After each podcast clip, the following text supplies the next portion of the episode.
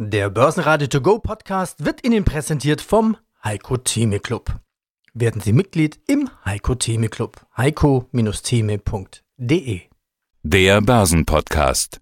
Börsenradio Network AG. Das Börsenradio. Marktbericht. Im Studio Sebastian Leben, Peter Heinrich und Andreas Groß und vom Börsenparkett in Frankfurt Sascha Flach von ICF. Sie hören zur konjunkturellen Lage und der Berichtssaison in Frankreich Portfolio-Manager Vincent Sperling von MW Gestion, zur Zinsanhebung der FED Andreas Scholz von der DFV Eurofinance Group, zu den Halbjahreszahlen von Palfinger CFO Felix Strohbichler und zu den emissionsfreien Trucks von Clean Logistics CEO Dirk Grast. Sie hören Ausschnitte aus Börsenradio-Interviews. Die ausführliche Version der Interviews finden Sie auf börsenradio.de oder in der Börsenradio-App.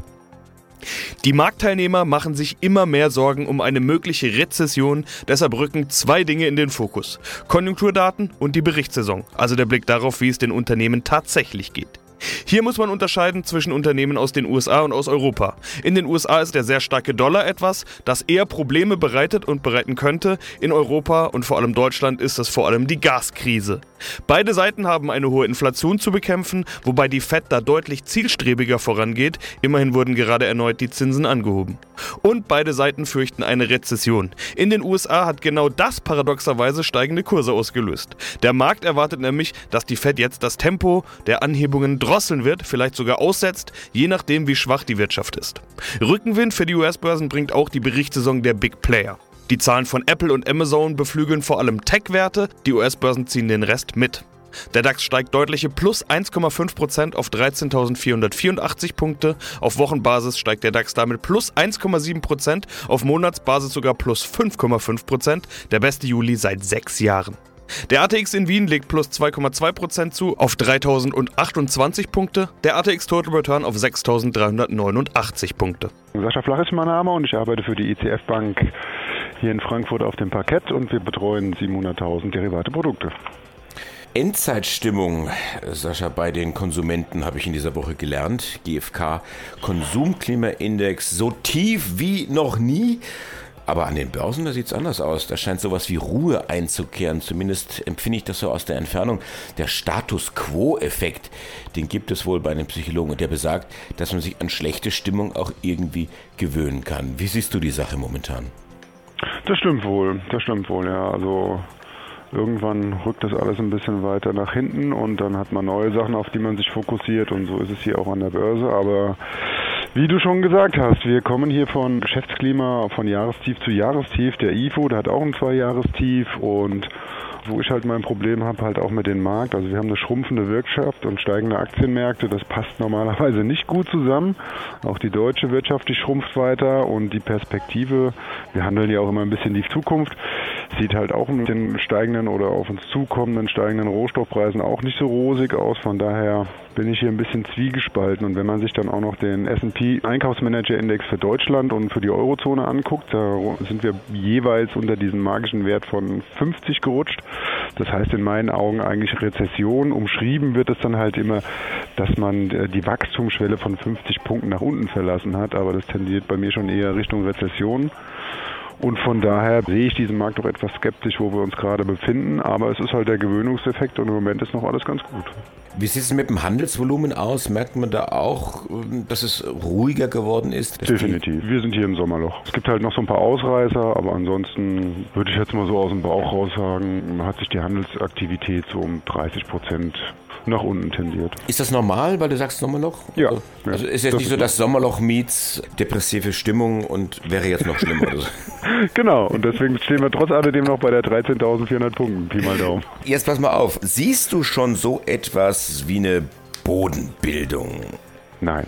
Also meiner Meinung nach habe ich noch keine Bodenbildung gesehen. Also wir haben halt mal, als dieser Kursrutsch da war, da hatten wir mal unten dann getestet aber ich finde das hier alles immer noch, wie gehabt, sehr wackelig und die Unternehmen schränken ja auch die Produktion wegen den hohen Gaspreisen ein und man hat jetzt so rausgehört, so um die 16 Prozent. Also von daher, ich bin hier mal gespannt, wie das weitergeht. Und dann haben wir ja auch noch Rohstoff- und energieintensive Wirtschaften, sowas wie Stahl, Glas und Papier. Man kann es nicht sagen, man weiß es nicht, was da auf uns zurollt, aber ich sag mal so, günstiger werden die Energiepreise für uns nicht mehr werden. Mein Name ist Andreas Scholz und ich freue mich auf den Eurofinance Weekly Podcast Geldpolitik, Konjunktur und Finanzen. Geldpolitik. Steigen wir doch damit ein, Andreas. Die FED erhöht erneut und zwar relativ deutlich 75 Basispunkte, aber irgendwie habe ich den Eindruck, pff, Schulterzucken mehr oder weniger am Markt. Also früher hätte so eine Anhebung die Anleger ja in den kollektiven Suizid getrieben oder zumindest in starke Selbstzweifel hm. gestürzt. Äh, war es jetzt ein Non-Event oder war es doch mehr? Ja, war, war ein bisschen langweilig und du hast völlig recht, das ist im Grunde ein, ein, ein dreifacher Satz ja. Kleiner Zinsschritt 25, großer als die 50, 75, ja, dann schon das, das ist eigentlich ein Ultra-Zinsschritt von der Dimension her. Jetzt gab es dummerweise in den, in den Tagen davor so ein bisschen Spekulation, vielleicht macht er sogar ein Hunderter, also 100 Basispunkte. Das ist dann zwei, drei Tage vor der Zinsentscheidung wieder etwas abgeebbt, diese Spekulation, aber sie war eben im Markt drin. Und vor dem Hintergrund waren dann diese nur in Anführungsstrichen 75 Basispunkte Erhöhung kein Non-Event, aber ein bisschen langweilig. In einer normalen Welt von früher wäre das also wirklich äh, groß aufgefallen, da hast du völlig recht. 75 Basispunkte, also nochmal ein richtig großer Satz, aber eben keine 100. Und die Pressekonferenz eigentlich auch eher langweilig. Äh, Jerome Paul hat keine Binsenmahlzeiten gebracht, aber er ließ sich nicht so richtig aus der Reserve locken. Die entscheidende Frage, die viele Journalisten gestellt haben, war die, geben Sie auch weiter Gas, wenn die Wirtschaft abschmieren sollte? Bleibt dieses Tempo, dieses enorme Tempo, was die FED jetzt gerade zugelegt hat, bleibt das erhalten, auch im Falle einer deutlichen Abschwächung der Wirtschaft, gar einer Rezession? Oder würde die FED dann sozusagen äh, nicht auf die Bremse weiter treten, sondern wieder Gas geben müssen? also sozusagen wieder lockern müssen. Da hat er sich nicht so richtig aus der Reserve locken wollen, aber dieses Thema schwebt natürlich im Moment ganz klar über den Märkten. Also 75 Punkte, ja, war eingepreist und der Markt preist auch weitere Schritte ein. Wir sind jetzt im Moment in einem Bereich zwischen 2,25 und 2,5 Prozent, den man im Grunde genommen als neutralen Zinsbereich bezeichnen kann. Also ein Bereich, wo der Zins weder bremst noch anschiebt. Also neutrales Zinsniveau, aber alle gehen davon aus, dass die Fed noch weiter nach oben gehen will, bis in ein bremsendes, bis in ein restriktives Zinsniveau hinein. Mein Name ist Vincent Sperling, ich bin Portfolio-Manager bei der MW Gestion in Paris, dort seit Anfang dieses Jahres tätig, war vorher bei der Prévoir Asset Management und habe dort mit Armin Zinser gemeinsam gearbeitet und bin aber in Frankreich schon seit 2005. Und das heißt, sie kennen sich gut aus in Frankreich. Ich sage immer gern, sie sind unsere Stimme aus Frankreich, das französische Ohr und Auge noch dazu. Deshalb frage ich Sie ganz gerne nach Frankreich-Themen. Auch dort sind die Konjunkturdaten im Fokus, wie generell überall auf der Welt, vor allen Dingen in den USA und in Europa. Man stellt sich die Frage, kommt eine Rezession? Wie steht es tatsächlich um die Wirtschaft? Es kamen ganz aktuell Wirtschaftsdaten aus Frankreich, deshalb möchte ich damit gerne einsteigen. Wirtschaftswachstum und zwar besser als erwartet. Herr Sperling, wie kann das sein und wie kam das zustande? Ja, das trifft sich ganz gut, dass wir gerade heute sprechen, denn diese Zahlen kamen heute gerade raus, wurden vom französischen Statistikamt veröffentlicht. Und zwar geben die an, dass die französische Wirtschaft im zweiten Quartal um 0,5 Prozent gewachsen ist, nach minus 0,2 Prozent im Vorquartal und erwartet waren jetzt plus 0,2 Prozent. Das ist natürlich, es spielt sich durch alles auf niedrigen Niveaus ab, aber es hat trotzdem relativ eine recht starke Abweichung nach oben. Nach dem, was ich verstehe, war ein wesentlicher Treiber der Tourismus. Also wenig überraschend. Frankreich ist ja für Tourismus bekannt und die Touristen sind zurückgekommen. Ja, welche Touristen das sind, haben sie mir am Telefon vorhin in einem Nebensatz gesagt. Die Amerikaner, alles voller Amis in Paris. Aber ist ja auch klar, bei dem Euro-Dollar-Kurs äh, ist es ja recht günstig, nach Europa zu fliegen. Und das scheinen die auch zu machen, so wie so es scheint. Ja, genau. Das ist jetzt keine Statistik, sondern nur mein persönlicher Eindruck. Wenn ich mich so durch Paris bewege, dann habe ich den Eindruck, überall auf Amerikaner zu treffen. Vor allem eben so in den üblichen Ecken, ja, wo sich so Touristen aufhalten. Man sieht auch Asiaten durchaus, aber es, nach meinem persönlichen Eindruck waren es früher eben mehr Asiaten und jetzt hört man doch überall den amerikanischen Akzent. Und ich glaube, Sie haben vollkommen recht. Die Amerikaner sind, sind ja nicht dumm. Ne? Die, die sehen das natürlich jetzt ein Urlaub in Paris im Moment attraktiv. Es lässt sich ja gerade praktischerweise auch überprüfen, wie es um die Wirtschaft wirklich steht. Also es läuft die Berichtssaison, das heißt, die Unternehmen geben Einblick in ihre Bilanzen und da kann man mal überprüfen, wie steht es um die Segmente, wie steht es um die einzelnen Firmen. Manchmal sind Sonderstories, manchmal sind Sektorenthemen. Nicht nur in Frankreich natürlich, ganz über auf der ganzen Welt haben wir gerade Berichtssaison. Droht Rezession? Wie gut können Firmen die Inflation weitergeben, also steigende Preise an die Kunden weitergeben und so weiter? Wir haben Licht und Schatten, wie immer würde ich mal sagen. Also ein paar Prominente kamen ja schon an. Intel bricht ein, Adidas senkt die Prognose, SAP auch, Alphabet enttäuscht. Auf der anderen Seite Amazon und Apple ganz aktuell mit Superzahlen. Ganz besonders gut die Ölkonzerne. Ich habe heute den Satz gehört, die Spanne zwischen guten und schlechten Quartalszahlen ist so groß wie selten. Wie ist denn Ihr Fazit? Ja, also ist natürlich der französische Aktienindex hat eine ganz andere Zusammensetzung als der deutsche. Insofern ist es vielleicht tatsächlich mal interessant drauf zu schauen. Ich muss sagen, bisher läuft es ausgesprochen gut. Die Quartals- und Halbjahresberichte sind natürlich immer rückblickend, aber es gibt ja auch die Ausblicke, die dann jeweils abgefragt werden und die sind eigentlich bisher im Wesentlichen auch nicht enttäuschend. Da zahlt es sich eben wieder aus, dass gerade im 40 viele Unternehmen vertreten sind, die nicht spezifisch an der französischen oder am Wohl oder Wehe des, der französischen Wirtschaft hängen, sondern es geschafft haben, sich international in ihren Branchen führend aufzustellen. Und ja, als führendes Unternehmen in seiner Branche, als Marktführer, kommt man auch in schwierigen Zeiten oft mal ganz gut zurecht. Die guten Zahlen der US-Tech-Werte beflügeln auch bei uns den Tech-Sektor. Stärkster Gewinner im DAX war Zalando mit plus 6,5%, Sartorius stieg plus 4,2% und auch in der guten Tech-Stimmung im Plus Infineon mit plus 3,5%. DAX-Verlierer gab es nur wenige, am deutlichsten gaben ab MTU mit minus 0,7%, Puma mit minus 0,8% und Schlusslicht Fresenius Medical Care mit minus 3,4%.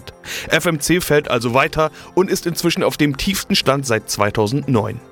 Nicht mehr reagieren konnte der Markt auf die Gewinnwarnung von Covestro. Dort wird das EBITDA für 2022 nur bei 1,7 bis 2,2 Milliarden Euro liegen.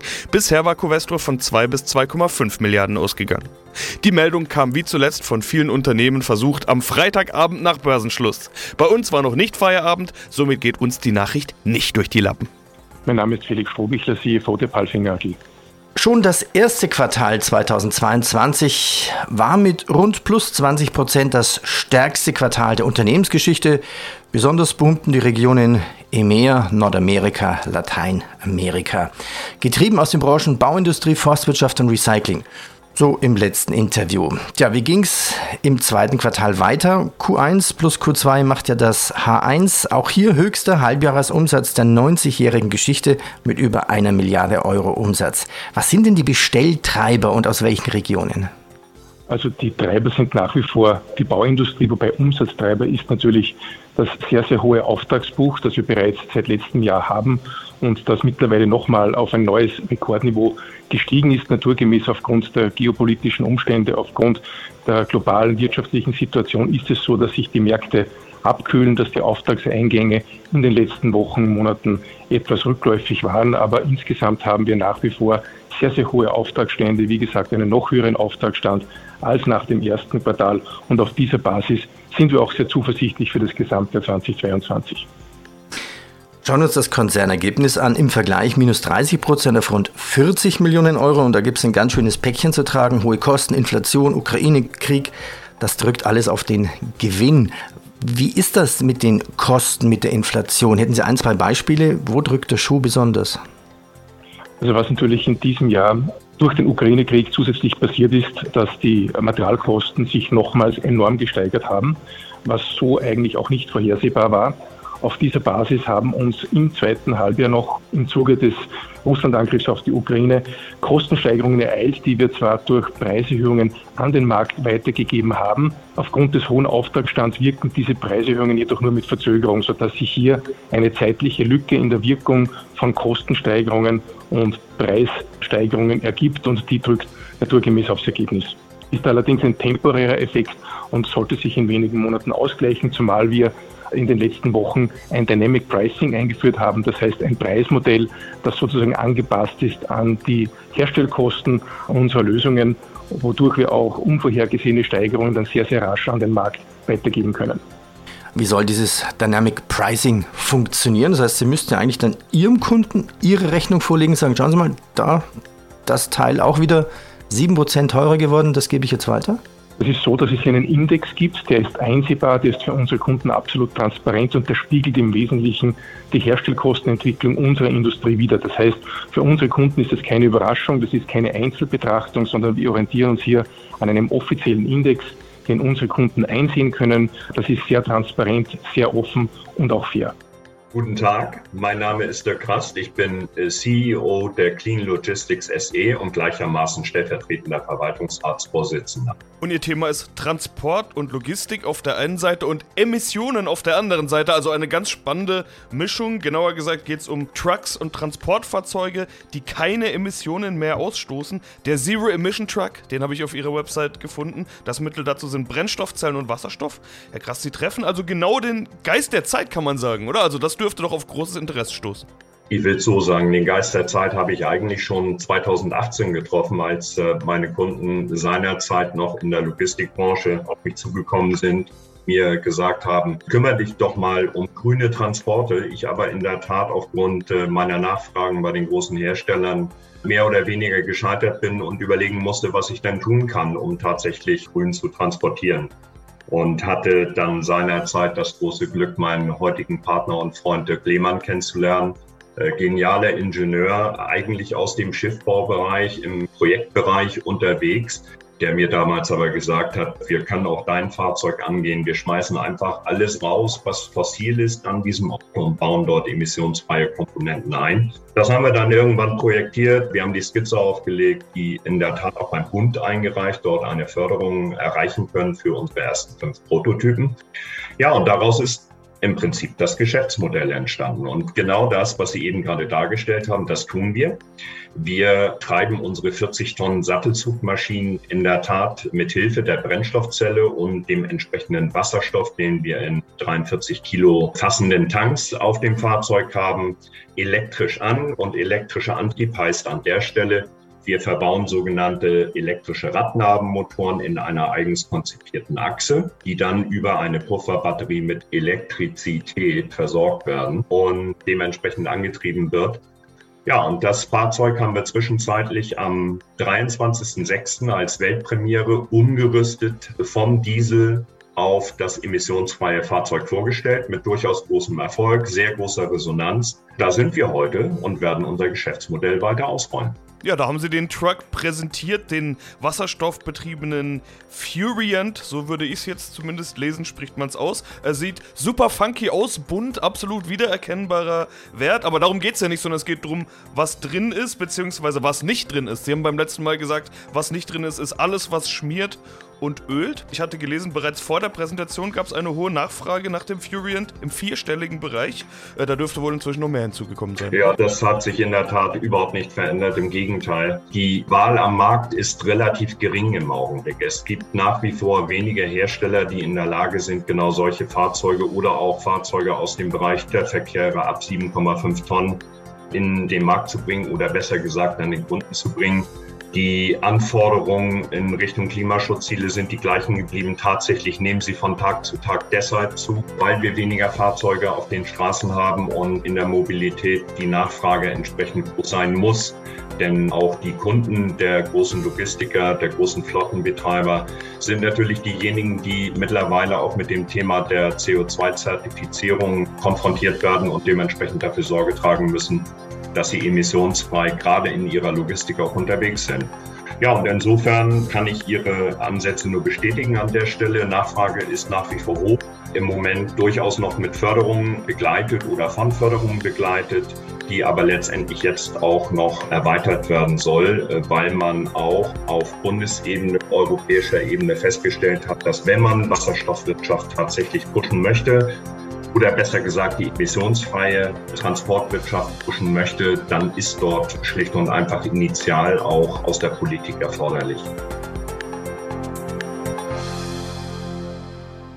Börsenradio Network AG Marktbericht Der Börsenradio To Go Podcast wurde Ihnen präsentiert vom Heiko Theme Club. Werden Sie Mitglied im Heiko Theme Club. heiko-theme.de